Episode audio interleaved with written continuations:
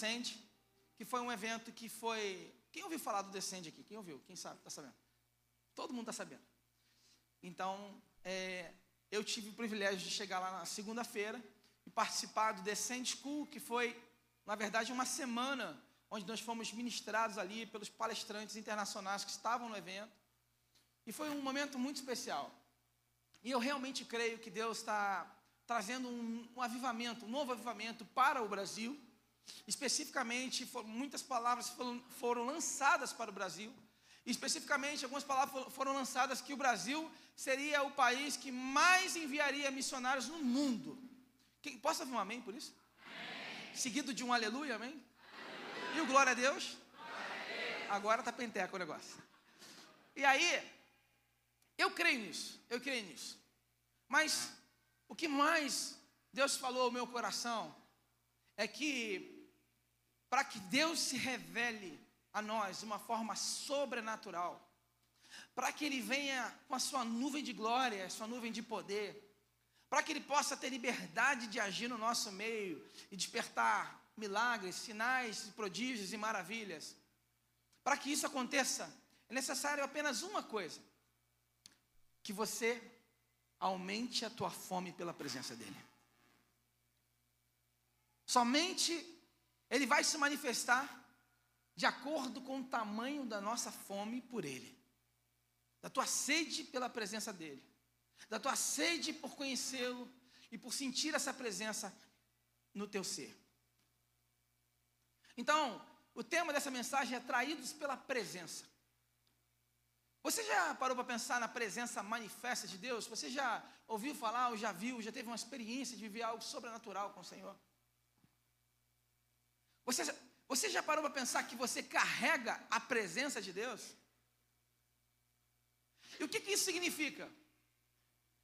O fato de você carregar a presença de Deus na tua vida, o que, que isso implica na sua vida?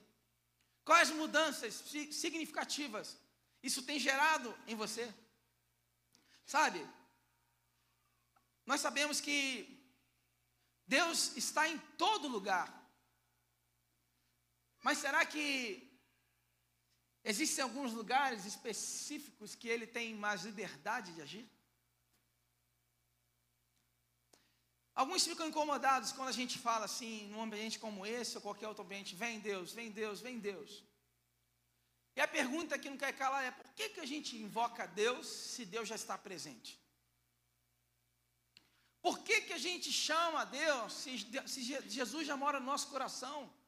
Não faz sentido realmente não faz sentido desde que nós entendamos que existem níveis de profundidade ainda maior da revelação da presença de Deus, da forma como ele se manifesta. Quando a gente começa a entender isso, a gente começa a ver que são, existem níveis da presença dele, a forma como ele vai se mostrando a nós. Sabe? Isaías escreveu que eu vi o Senhor assentado sobre um alto e sublime trono, e as abas das suas vestes enchiam o templo. E eu creio que nessa noite, as abas das vestes do Senhor está aqui enchendo esse templo. Enchendo da glória dele nesse local. Só que interessante que essa palavra enchiam, ela significa que ele continua enchendo. É algo que não para, que tem mais tem mais para encher. E quando a gente começa a olhar sobre a manifestação de Deus, a gente tem níveis. Primeiro nível é a onipresença, a onipresença de Deus, a onipresença de Deus, ou seja, Ele está em todo lugar. Deus está em todo lugar, Ele é onipresente. Agora, uma outra dimensão é entender que quando você aceita Jesus, o Espírito Santo mora em você. É um outro nível, você carrega o Espírito Santo em você. Mas existe ainda um nível mais profundo, ainda mais fundo, que é quando os crentes se reúnem em nome dele. Quando você se reúne em nome, que nós estamos fazendo aqui, nós estamos reunidos no nome dele. Então, ali eu estou no meio deles, é o que diz Mateus 18, versículo 20. Agora, quando o povo de Deus orava, ainda mais, ainda mais, quando o povo de Deus, quando, quando o povo de Deus o adora, A Bíblia diz em Salmos 22, versículo 3, que ele habita no meio dos louvores. Aí é uma presença ainda mais forte. Uma presença ainda mais forte. E o que eu vi lá foi uma adoração profunda, uma presença de Deus profunda, e milagres, prodígios, sinais e maravilhas acontecendo. E eu vim aqui nessa noite para dizer uma coisa para você. Já começou o tempo em que vamos viver isso nos nossos cultos. Esse aleluia foi muito xoxo, eu vou falar de novo. Já começou o tempo em que vamos viver esse avivamento nos nossos cultos. Nós vamos ver milagres, prodígios e maravilhas nesse lugar. Porque se você adorar como nunca, se você o buscar como nunca, se você aumentar sua fome, sua sede por Ele, Ele vai vir com a sua glória e nós não vamos conseguir ficar de pé. É sobre isso que eu quero falar com você. A história da reforma nos mostra isso, queridos. Nos mostra que Deus tem mais para fazer. E aqueles que entenderam isso e começaram a viver essa contínua oração, aumentaram a sua fome. Por exemplo, William Seymour, na rua Azusa, ele, a, a, história diz que ele começou a orar duas horas por dia. Depois ele passou a orar cinco horas por dia. Depois ele passou a ter reuniões, todos os dias eles oravam, todos os dias eles oravam e sentiam a presença, e aquilo foi crescendo, foi crescendo, até a hora que Jesus, que Deus veio de uma forma diferente. E o lugar tremeu, meu querido. E eles começaram a falar outras línguas. Eu estou falando de uma época, de um tempo, onde as pessoas não falavam mais em línguas estranhas. Foi uma quebra protocolo, de paradigma. Se fosse hoje, falar em línguas é uma coisa comum para muitos lugares, inclusive aqui, amém? amém. Mas lá na, naquela época não era. Então Deus começou a visitar aquele lugar pessoas começaram a falar em línguas, pessoas foram curadas, e começou a ir gente de tudo quanto é lugar do mundo para ser ativado para aquele lugar, e assim começou a, o, o pentecostalismo, que a gente vê hoje. Sabe? Pela, por causa de um homem que decidiu ter uma fome diferenciada por Deus. Deixa eu perguntar uma coisa para você agora. Aliás, pergunta para quem está do seu lado aí. Qual o nível da tua fome por Deus? Qual o nível da tua fome pela presença de Deus? Pergunta para quem está do seu lado aí. Ah, pastor, mas deixa eu te fazer uma pergunta. O que Deus pode fazer? O que Deus pode fazer através de você quando você carrega a presença dele?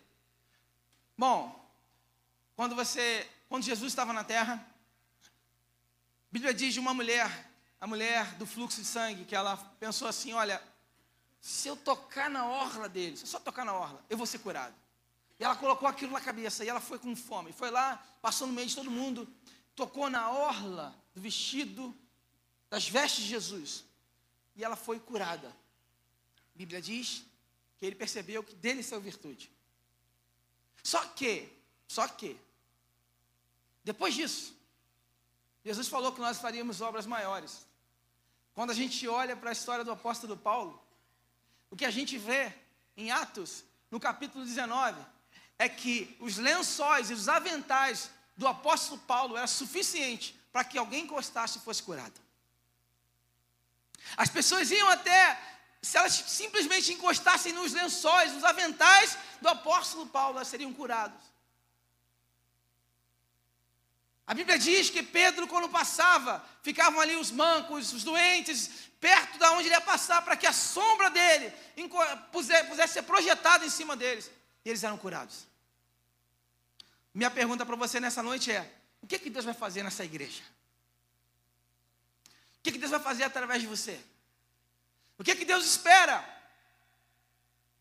através de você?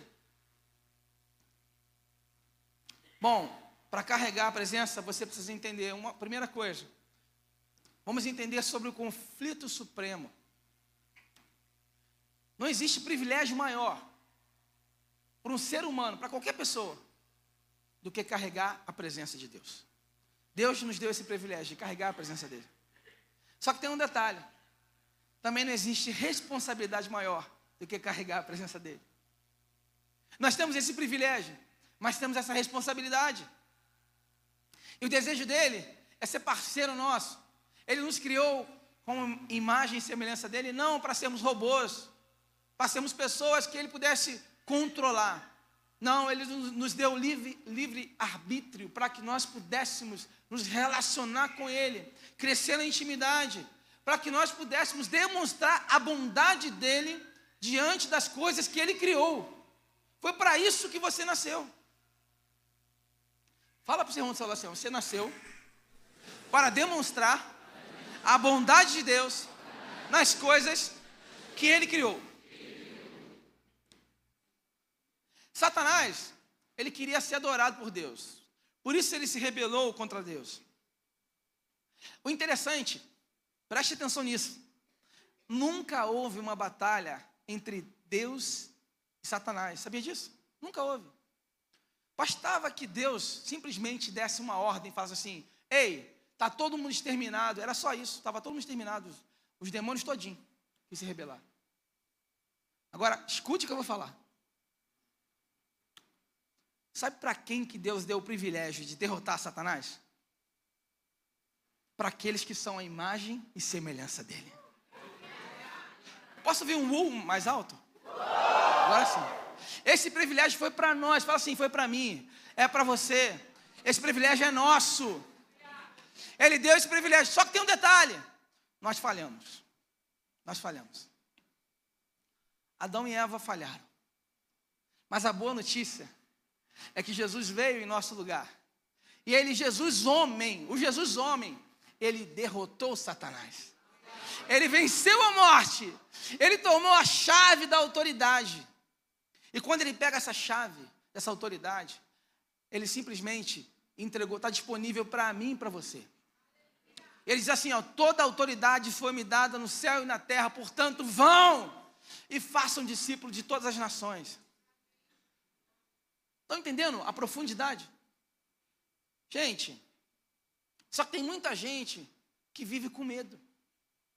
Tem muita gente que vive dirigida pelo poder das trevas. Então, peraí, eu acho que eu não posso fazer isso porque Satanás está muito furioso. Gente, Satanás nasceu furioso. Qual o dia que ele está relax? Não, hoje Satanás está relax, eu vou, vou adorar. Não existe isso. Não, hoje ele está de boa, hoje ele está de boa, hoje ele está bonzinho. Satanás não é bonzinho, nem hora nenhuma. Então, queridos, não se deixe intimidar pelo poder das trevas. Ei, nosso Deus é muito maior do que você pode imaginar. Não há nome maior que o nome dele. Poderoso esse nome é. Basta uma palavra dele, os demônios saem correndo. O que, que aconteceu quando aquele homem demoniado de Gadareno, ele estava lá, talvez o homem mais demoniado que estava na terra. Quando ele viu Jesus, o que, que ele fez? Ele ficou morrendo de medo. O seu gigante que hoje você olha e fala, deixa eu te falar uma coisa, esse gigante ele vai morrer de medo quando vê a presença que você carrega. O problema é que a gente não sabe disso. O problema é que a gente não toma posse disso. O problema é que a gente não tem consciência disso. E a gente vive como se servisse a um deusinho fraquinho. O teu Deus é todo poderoso. O teu Deus, onde, onde ele age, onde ele coloca a mão, não há quem possa detê-lo. Sabe? A gente tem que tomar posse disso e orar com fé, crer. Ah, pastor, eu não vou abrir célula não, porque vai ser uma luta espiritual tremenda lá em casa. O diabo vai ficar furioso, Aí sabe como é que é, né? Entra tudo quanto é gente lá em casa, pode entrar alguém lá, alguém, sei lá, endemoniado, alguém com alguma coisa, um espírito ruim, vai trazer aquilo para dentro de casa. Ei, que isso, meu irmão? Esse não é o mesmo Deus que eu sirvo, não. O Deus que eu sirvo é quando você está num ambiente onde você pisa é terra santa. Sabe o que acontece? O demônio não consegue nem entrar. Não consegue nem entrar. E se entrar, meu irmão, vai entrar e vai caindo já, vai estar já caindo. Não consegue ficar de pé. Porque Aonde habita a luz, as trevas não podem entrar. Se tua casa é cheia de luz, as, as trevas não podem entrar. E se não é cheia de luz, precisa estar cheio de luz para que você viva as bênçãos que Ele tem para você. Para que você viva tudo que Ele tem para você. Só que o inimigo, ele quer atrair a nossa atenção. Imagina que uma criança que você está você tá conversando e a criança vem, ei, ei, te chama. Aí você não olha, ela te chama de novo. Não, aí ela começa a fazer um monte de coisa para te chamar a atenção. E às vezes até coisa errada, ela grita, ela esperneia, ela se joga no chão, se suja. Aí você acaba dando atenção. O inimigo é assim. O inimigo não está preocupado se você está dando uma atenção de qualidade para ele ou não. O importante é que você dê atenção para ele. E aí é onde a gente muitas vezes se perde. Sabe? E a gente acaba dando atenção para coisas que não devem. Mas todas as nossas ações, elas têm duas emoções primárias. Quais são essas emoções? É o medo ou é o amor? O que você precisa definir hoje é o que rege a sua vida. Se você vive debaixo de um medo, de uma insegurança, ou se você vive debaixo de um amor genuíno e profundo que Deus tem por você, e você toma posse desse amor, você começa a exalar esse amor para onde você passa. Por onde você passa, você passa a amar as pessoas. E amar, e amar, e ser amado, e viver debaixo desse amor, entendendo que tudo coopera para o bem daqueles que amam a Deus e vivem segundo o propósito dele. É descansar nesse amor. Sabe? É tão, é tão simples, porém difícil de entender, porque quando você entende que você é muito amado por Deus e que Deus cuida de você nos mínimos detalhes, você nunca mais vai ficar ansioso. Porque a ansiedade, queridos, é nada mais do que a falta de fé. É uma desconfiança de que Deus pode não estar agindo naquele lugar. Sim ou não? Faz sentido ou não? Faz ou não faz sentido, gente? Então, nós precisamos aprender a descansar nesse amor. Descansar nesse amor, sabe? É importante a gente observar que Satanás, ele não matou Jesus. Jesus, ele deu a sua vida por nós. Ele deu a sua vida por nós. Ele se entregou por nós. Mas, quando a gente lê 1 Coríntios 2, de 6 a 8, diz assim: No entanto, transmitimos sabedoria entre os que são maduros, não, porém, a sabedoria deste mundo, nem a dos poderosos desta época, que são, que são reduzidos a nada.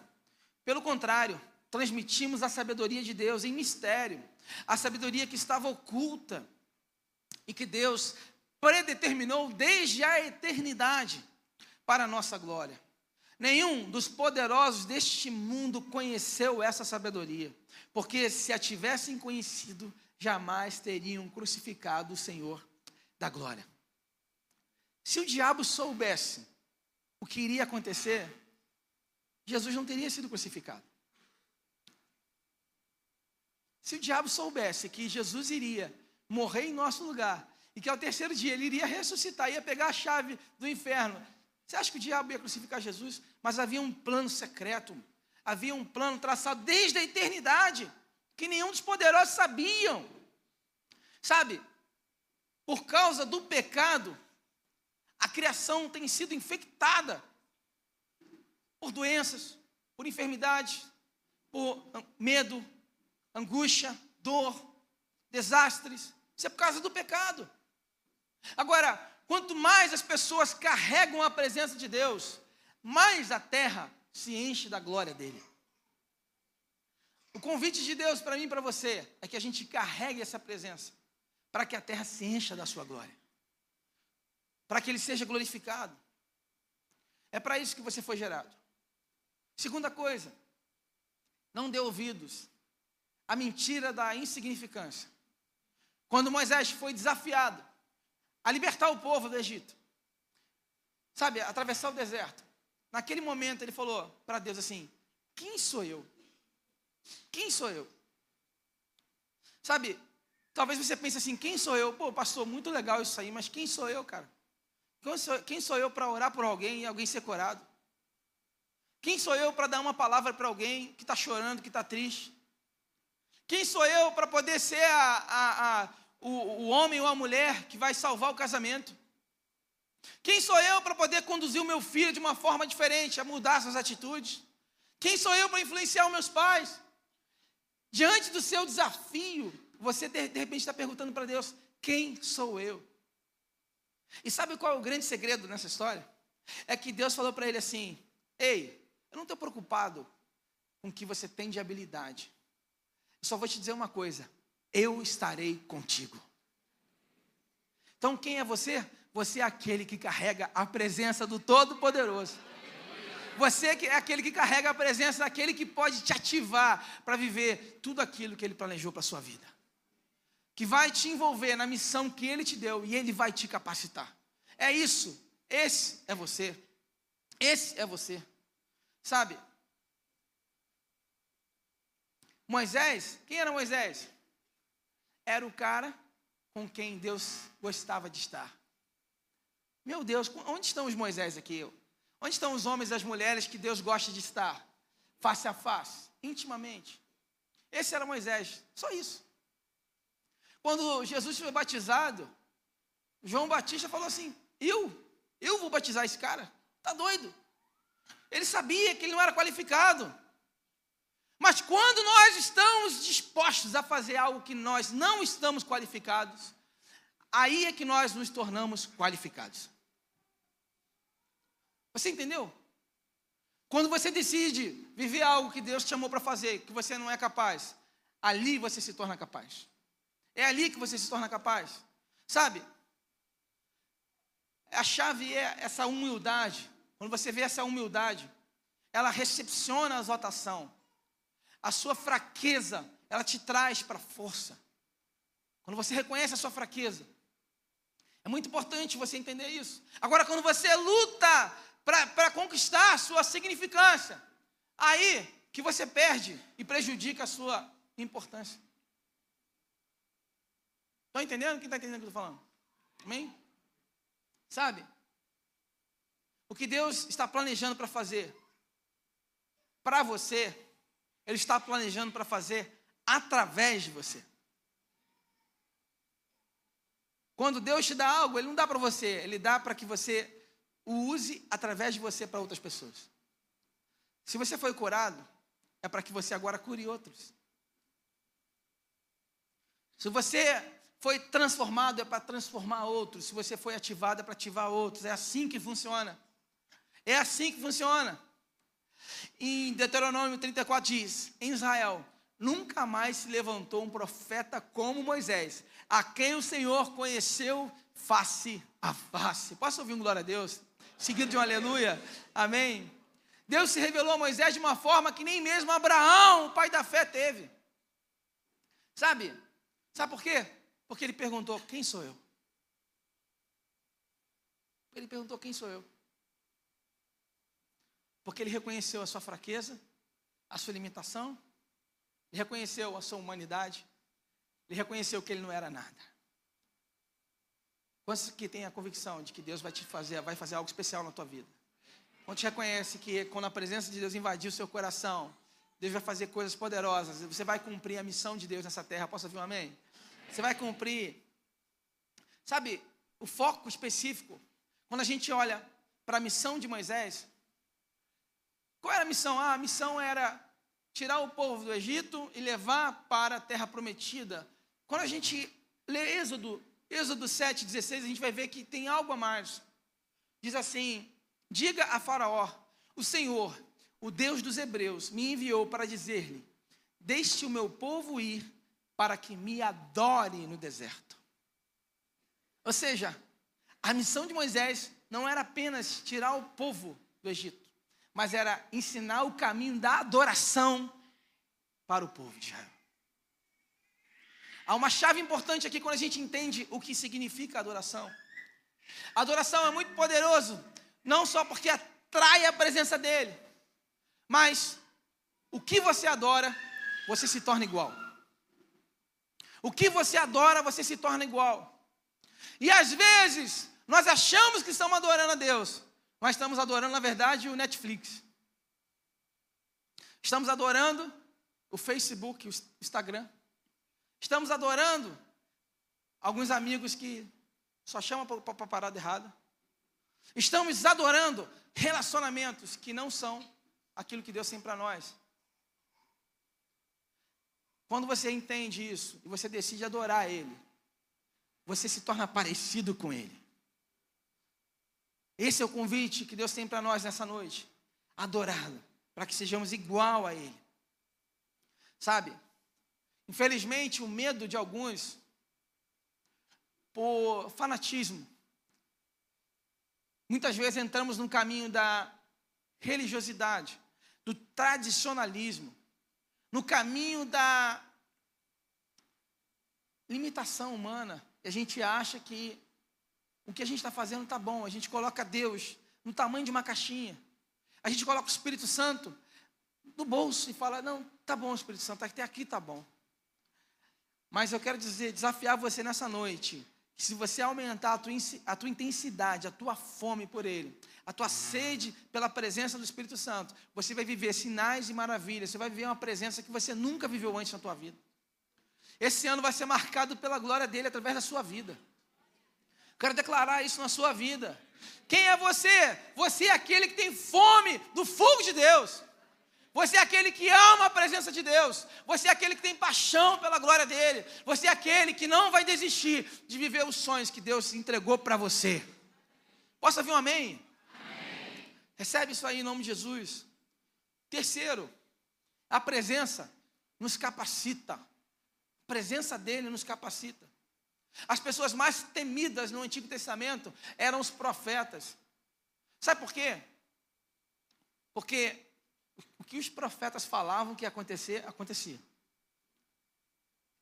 Se ele falasse que ia cair fogo do céu, caía. Agora, qual era a diferença desses profetas? O que eles tinham de diferente? O que eles tinham de diferente dos outros homens? A diferença é que eles carregavam a presença. É que o Espírito Santo estava com eles. Essa era a diferença. O Espírito estava com eles. E tudo que eles falavam se, materializava, aleluia, materializava em sinais e maravilhas e prodígios. É isso, queridos, entenda isso. Sabe, além de ser respeitado na, na terra, eles passavam a ser honrados no céu, a ser temidos no céu. Quantos querem viver isso em nome de Jesus? Amém? Quantos querem experimentar isso em nome de Jesus? Sabe, eu entendo que, que Deus tem algo a mais para fazer, para revelar a nós. Eu entendo que há uma progressão clara na revelação de Deus desde o início. Deus vem se revelando cada vez mais e mais e mais, sabe? O aumento da sua presença. Em Provérbios 4, 18 diz assim: Mas a vereda dos justos é como a luz do alvorecer, que vai brilhando mais e mais e mais até ser dia claro. Deus tem mais para se manifestar, mais para brilhar. Agora, como é que o Espírito Santo se manifesta? Bom, tem diversas formas. Ele pode te trazer uma paz tranquila, na hora que você está invocando, ou adorando. Você pode começar a falar outras línguas. Você pode começar a profetizar. Sabe? Você pode, de repente, começar a levar choques e começar a tremer e cair no chão tremendo. Você pode simplesmente começar a chorar, chorar e chorar e chorar. Ou de repente você começa a sorrir. E quem olha para você pensa assim: que esse cara está bêbado, está doido. Eu vou te falar, está bêbado mesmo, do Espírito Santo. Ele está cheio de espírito. E são manifestações. Isso que eu estou falando são tudo coisas bíblicas, coisas que, que realmente é, nos mostra assim o poder dele quando nós invocamos a sua presença, a maneira como ele se manifesta. E uma das declarações mais assustadoras é quando a gente lê em 1 Samuel 16 que o Espírito do Senhor se retirou de Saul. Sabe, isso é uma das coisas mais assustadoras de ler. Porque Saul foi alguém que começou a se desvirtuar dos caminhos, das suas atitudes, desagradando a Deus. E o Espírito de Deus se retirou dele. Sabe, eu quero terminar falando com você que a casa de Deus é a porta dos céus. Quando a gente lê em Gênesis 8, quando, quando chegou a certo lugar, ali passou a noite, porque o sol já se havia posto. Pegou uma das pedras no lugar, fez dela o seu travesseiro e se deitou ali mesmo para dormir. Jacó partiu de Berseba e seguiu para Arã, e sonhou, e eis que estava posta na terra uma escada cujo topo atingia o céu. E os anjos de Deus subiam e desciam por ela. Quando Jacó despertou do sono, disse: Na verdade, o Senhor está nesse lugar, e eu não o sabia. E temendo, disse: Quão temível é esse lugar! É a casa de Deus, é a porta dos céus, é o, é o lugar, cidade que antes se chamava Luz, deu o nome Betel. Sabe, esta é a primeira menção na Bíblia sobre casa de Deus. Foi a primeira vez. E a primeira menção carrega uma responsabilidade extra. Começa a lançar um padrão. E o interessante aqui é que não tem um edifício, não tem um prédio, não tem um, um tabernáculo, não tem um templo. O que, que tem? Tem ele e tem a presença de Deus. Olha que interessante isso. Tem Deus como homem ao lado de uma colina. Os elementos dessa história é céu aberto, céu aberto, é a voz do Pai, anjos subindo e descendo e uma escada na terra, chegando até o céu. Isso representa uma totalidade da casa de Deus, da igreja, queridos. Eu queria que você entendesse que esse lugar, essas portas dos céus, significa a casa de Deus. E a Bíblia diz que você é a casa de Deus. O que eu estou querendo dizer é que os céus estão abertos sobre você. E Deus te deu autoridade para ordenar os anjos para que subam e desçam. E a partir da unção que Deus derramou sobre a sua vida, a palavra que Deus declarou sobre o tabernáculo que é você, sobre a casa de Deus que é você, Deus vai te usar para fazer o impossível. É isso, o impossível. A igreja é o lugar da habitação de Deus. É um edifício à beira de dois mundos, querido. Você é um cidadão celestial. Você é um cidadão, você é um embaixador do céu. Você está aqui simplesmente para ser o agente de Deus que vai unir o reino de Deus, trazer o reino de Deus aqui para a terra. Trazer o céu para a terra. Eu concluo falando sobre a reconstrução do tabernáculo. Sabe, a gente vê Jacó falando sobre a casa de Deus. A gente vê o tabernáculo de Moisés construído, aonde o sumo sacerdote tinha que ir uma vez por ano fazer expiação pelos pecados, ele ia lá, e ele tinha acesso ao Santo dos Santos, que era o lugar onde ficava a arca da aliança. A presença de Deus manifesta ficava naquele lugar. Era um lugar escuro, não tinha luz. A luz que, que habitava ali era a luz, só a luz do Espírito mesmo. Interessante isso. E depois a gente tem o Templo de Salomão, depois a gente tem o Templo de Salomão restaurado, ainda maior que o Templo de Salomão, só que não com aquela beleza toda. E por último, a gente tem o Tabernáculo de Davi no Antigo Testamento. E eu quero falar sobre isso. Davi quebra o protocolo. Ao invés de Davi fazer aquela expiação, reconstruir o tabernáculo de Moisés, não. Ele cria um tabernáculo aonde ele consegue trazer a arca da aliança, coloca ali. Só que agora ele determina que sete dias por semana haveria uma adoração contínua, 24 horas por dia, sete dias por semana, com vários turnos ali de sacerdotes, todo mundo ali adorando, adorando e adorando e adorando e adorando e adorando a Deus. Agora, para fechar essa mensagem, Amós 9, versículo 11 diz assim: Naquele dia levantarei o tabernáculo caído de Davi Vou reparar as suas brechas e levantá-lo das suas ruínas. Vou restaurá-lo para que volte a ser como era nos dias da antiguidade. Para que o meu povo tome posse do restante de Edom e de todas as nações que são chamadas pelo meu nome, diz o Senhor, que fez essas coisas. Nessa noite, o nosso Deus está restaurando o tabernáculo de Davi. Sabe quem é o tabernáculo de Davi? Sou eu e você. Deus está restaurando o templo da adoração dele. Nessa noite, Deus está restaurando a sua adoração. Nessa noite, Deus está reconstruindo o seu lugar de adoração. Sete dias por semana, 24 horas por dia. Deus está reconstruindo isso em você. Deus está levantando em você um altar. E sabe o que, é, sabe que, que é mais interessante? É que você vai carregar a arca da aliança. Você vai carregar a presença do Todo-Poderoso. Para você ter uma ideia, quando aonde a arca da aliança parava, era abençoado. Quando a arca da aliança fica três meses só na casa de Abinadab, o cara prosperou muito. Ou seja, aonde você botar a mão vai ser abençoado se você restaurar o tabernáculo da adoração dele. Sabe? Foi para isso que Deus te chamou. Fica de pé nesse momento.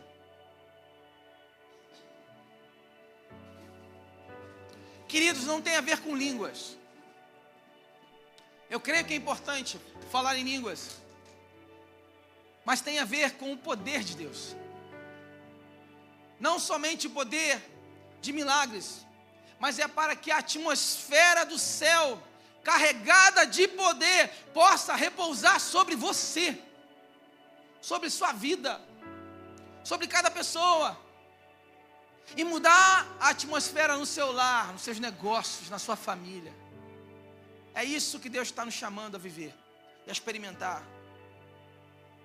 As bênçãos de ontem não são mais suficientes. Deus tem coisas maiores. Deus tem mais coisas para você. Você crê nisso?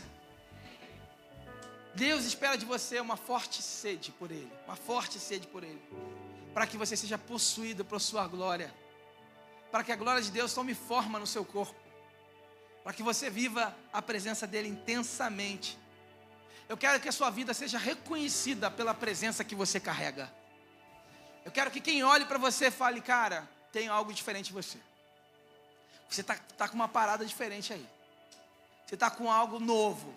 Você está com um olho, você está com um olhar brilhando. Você está com um sorriso diferente. O que acontece quando a presença dele vem? É pergunta. Sabe o que, que a gente vai? Sabe o que eu vou responder para você? Eu vou descobrir isso agora. Feche seus olhos, comece a adorar ele. Comece a adorar ele.